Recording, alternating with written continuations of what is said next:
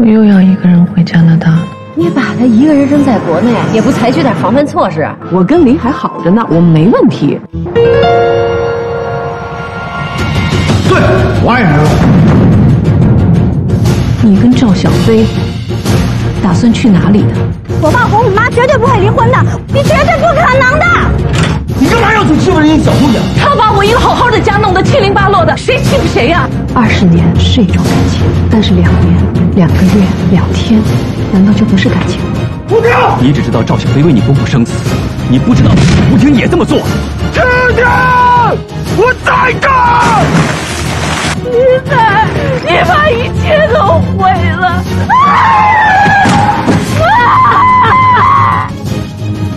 我们俩站在你面前，你要选谁？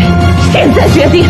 五、四、三、二。第五十八章，就你会说，快去洗手换衣服，我等你吃饭。说着，吴婷又去准备摆餐桌。英子几步跳上楼上的房间，第一件事就是拨通父亲的电话。报告情况，爸，你行啊！我妈现在情绪很好，从来没有这样好过。你放心吧，我会照顾好妈妈的。好，好，那就这样啊！我要赶紧下楼了，我们在下面等着我吃饭呢。放下电话的英子一溜烟的又跑下楼去，妈妈已经坐在桌子边等着她了。英子跳到酒柜边，打开一瓶冰酒。给妈妈倒上一大杯，也给自己倒上了一小杯。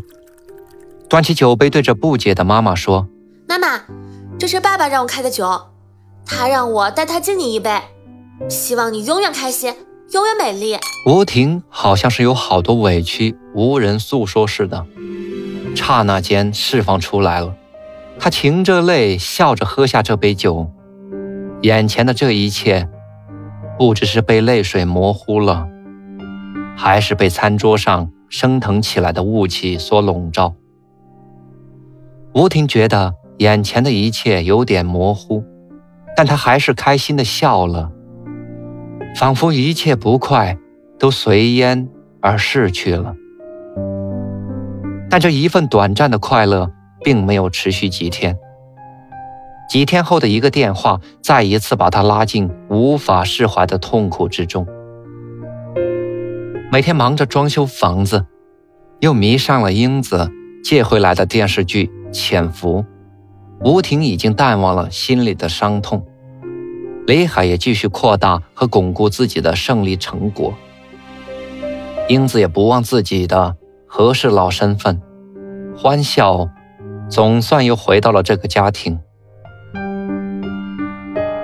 周末的晚上，吴婷实在推不过大家的相约，又去参加了大家的聚会。将近小半月没见，姐妹们好像有说不完的话题。当然，聊得最多的还是他们的出租屋，因为黄蓉没有参加，大家少不了有些抱怨。好在阿红的装修的确是给大家省了不少钱。大家也就不太计较了，唯一就是希望明年开春能租个好价钱。回到家里，英子正在客厅里看着无聊极了的娱乐节目。她告诉妈妈，刚才爸爸和姥姥都打了电话过来。姥姥说，有半个月都没有接到女儿的电话了。吴婷这才想起。这段时间情绪不好，的确好久没有打过电话回家了。英子看完了闹闹嚷嚷的娱乐节目，就要上楼上网去。走到楼梯半截时，还不忘叮嘱妈妈一句：“快给姥姥打电话啊！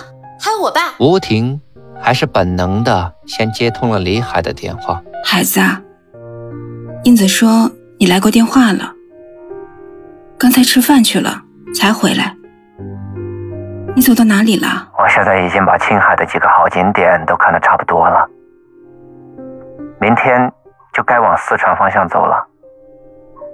开慢点，两天就能到成都。我也该回去了，公司的事儿我也该打理一下。再不回去，小刘的老婆也该开除他了。我今天在朋友那里买了两斤虫草，回去以后我给两边的老人都送一点过去。吴婷心里涌出一种感激，前几天的阴霾仿佛一扫而光。他叮嘱着李海注意安全，早点回家。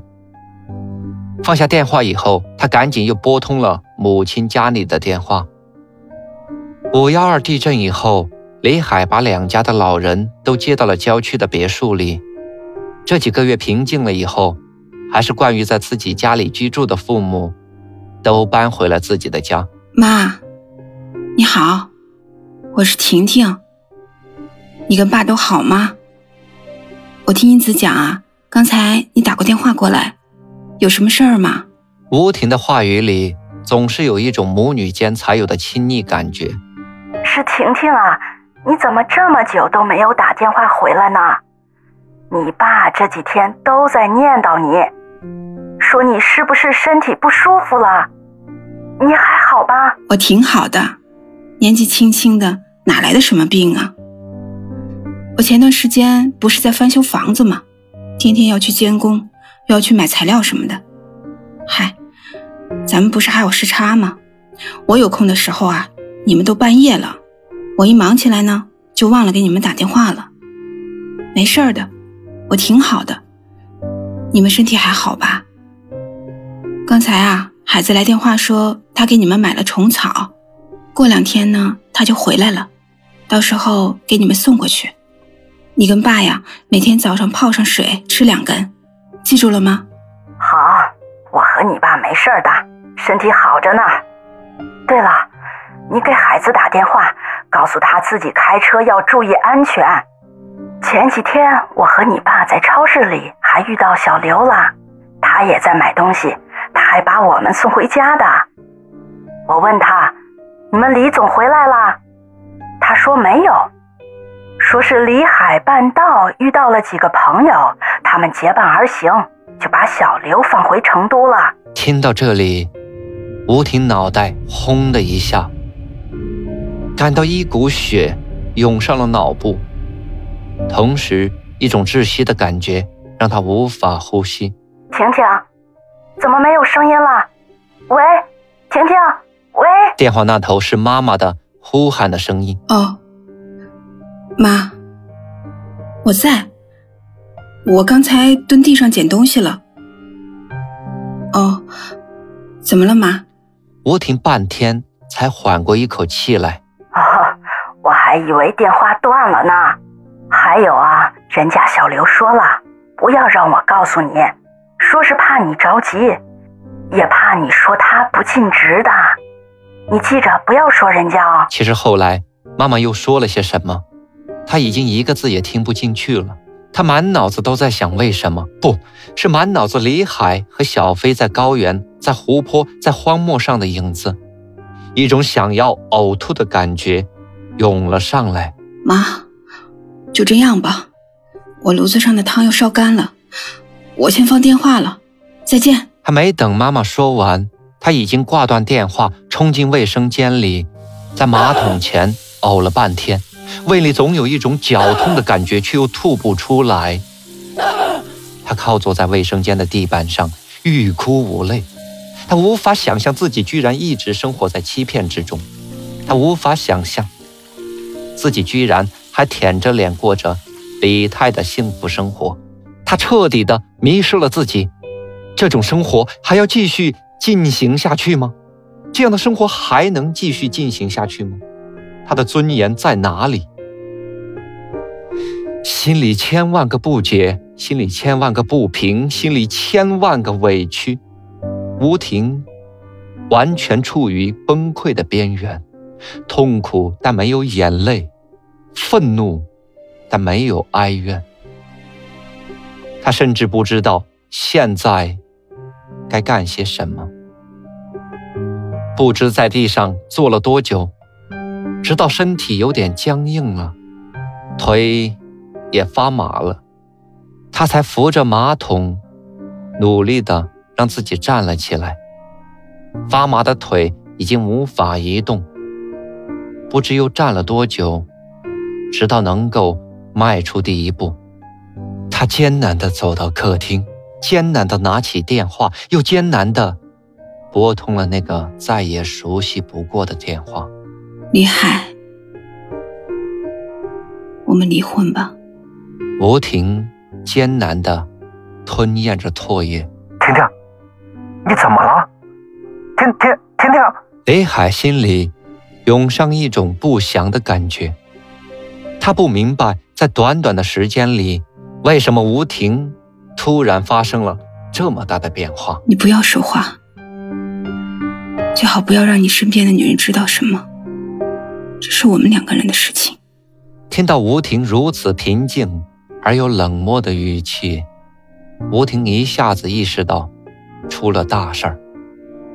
她不知道问题出在哪里，但起码有一点，那就是吴婷知道她的身边有一个女人，一个叫小飞的女人。其实就在李海拿起电话叫第一声李海的时候，他就知道。出什么事儿了？这种称呼以往只会出现在他犯了错误的时候，父母才会很严肃地叫起他的全名，就犹如一个犯错的孩子被当头呵斥了一样。接下来，当吴婷用一种听起来平静，但实际让人悚然的话说：“不要说话，最好不要让你身边的女人知道什么。”他真的感到一种恐惧。他什么都不敢再说，他也不知道该说什么才好。本能的一脚踩下刹车，拉了一把方向盘，把车停在了空旷的大漠上。紧急刹车让坐在一旁的小飞身体往前一冲，不由自主地叫了一声。叫声刚一脱口，又马上收声，并用手捂住了自己的嘴。尽管这样。还是招来李海愤怒的目光。李海，我跟你说了多少次开车要小心点儿，你还是那么不注意。你不要把身旁的美女吓到了。小飞轻微的叫声还是非常刺耳的，传进了吴婷的耳膜，更激发了吴婷的愤怒。你刚才告诉我说，要是小刘再不回家，他老婆就要开除他了。但也就是在刚才，我妈告诉我。下午在商店看到小刘了，你要掩饰什么呢？就是你还和那个女人在一起。我想好了，我不愿再生活在谎言中。我们离婚吧。你不要以为我是一时冲动，我只是用这种突然的方式说出的，其实是我已经压在心里很久的话而已。以前，我总是对婚姻太过依赖，不敢去深想这个话题，总是用你的谎言来欺骗自己。但既然谎言已经揭穿了，那我也没必要生活在谎言中了。是的，我不愿意再这样痛苦下去了。我想你也不想这么痛苦下去，你身旁的那个叫小飞的女孩子也不想这样痛苦下去。好吧，既然这样，我就退出吧。你知道吗？作为一个女人，我也是有尊严的。我想要有尊严的活着。只有说到最后两句时，吴婷才提高了嗓门，但声音并没有因为痛苦和伤感而变调。婷婷，对不起。不要说话。我告诉你。不要把我们所说的话让旁边的女人听到。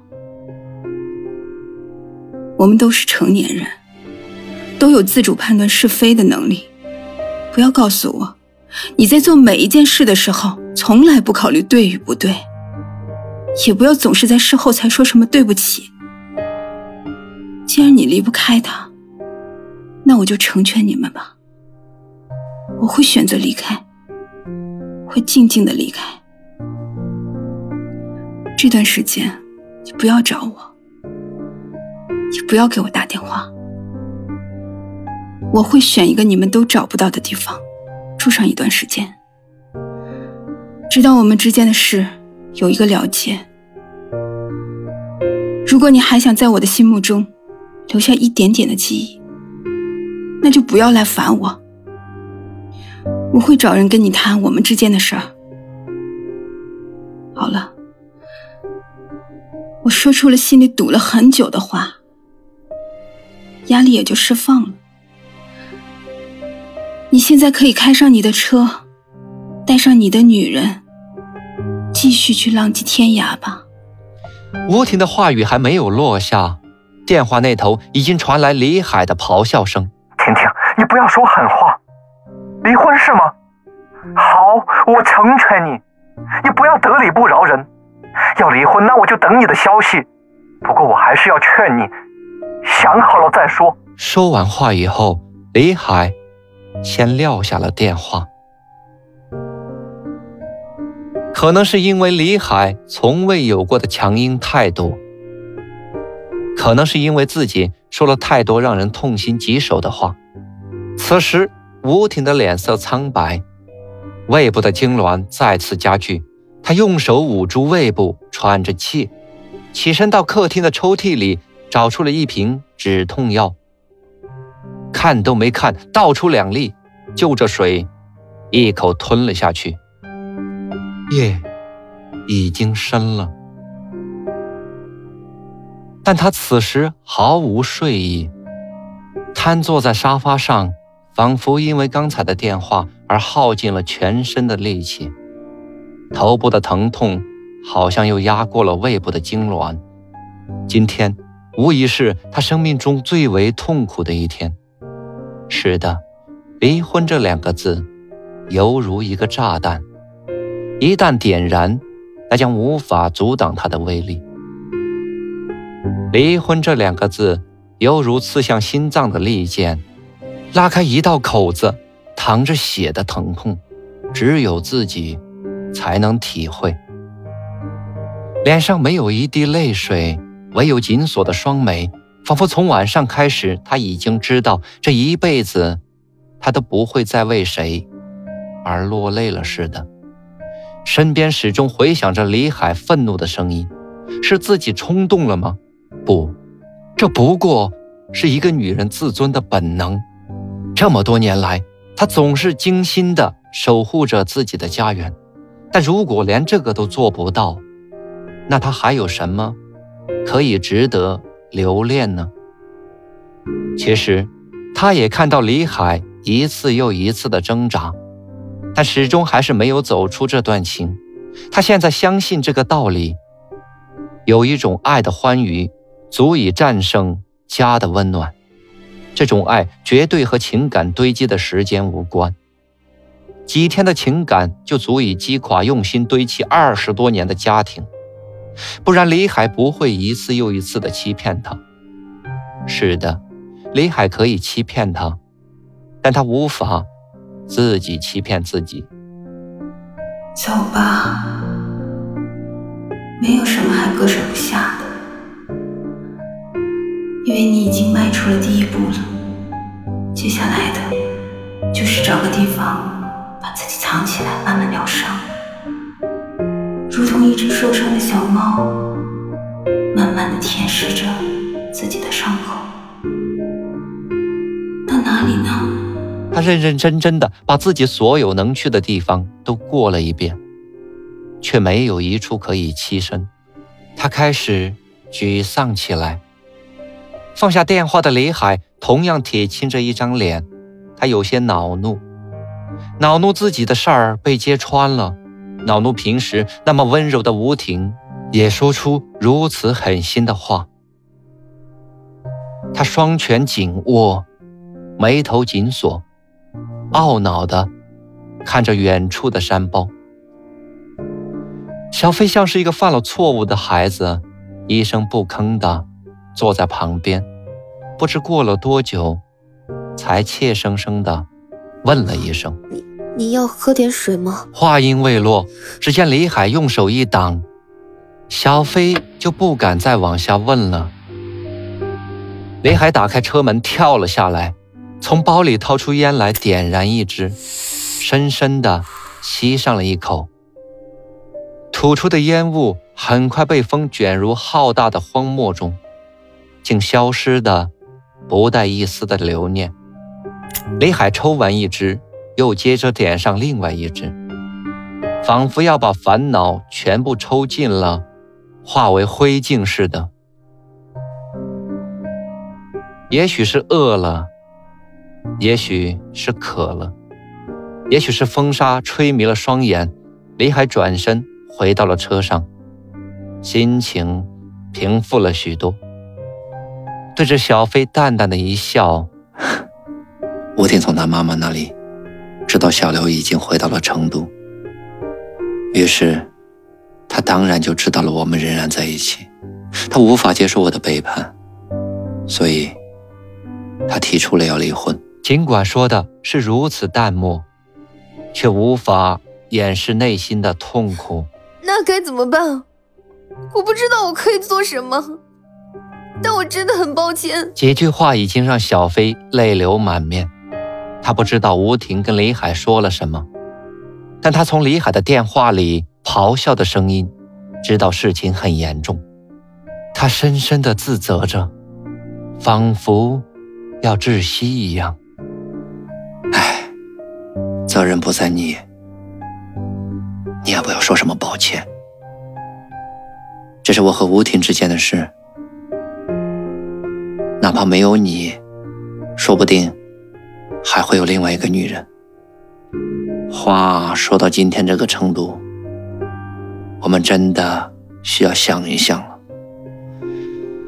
不说了。我们继续上路吧。说完，李海启动了汽车，沿着看不到头的道路一直往前奔。感谢聆听、关注、分享。本章播出完毕，敬请期待下一章节。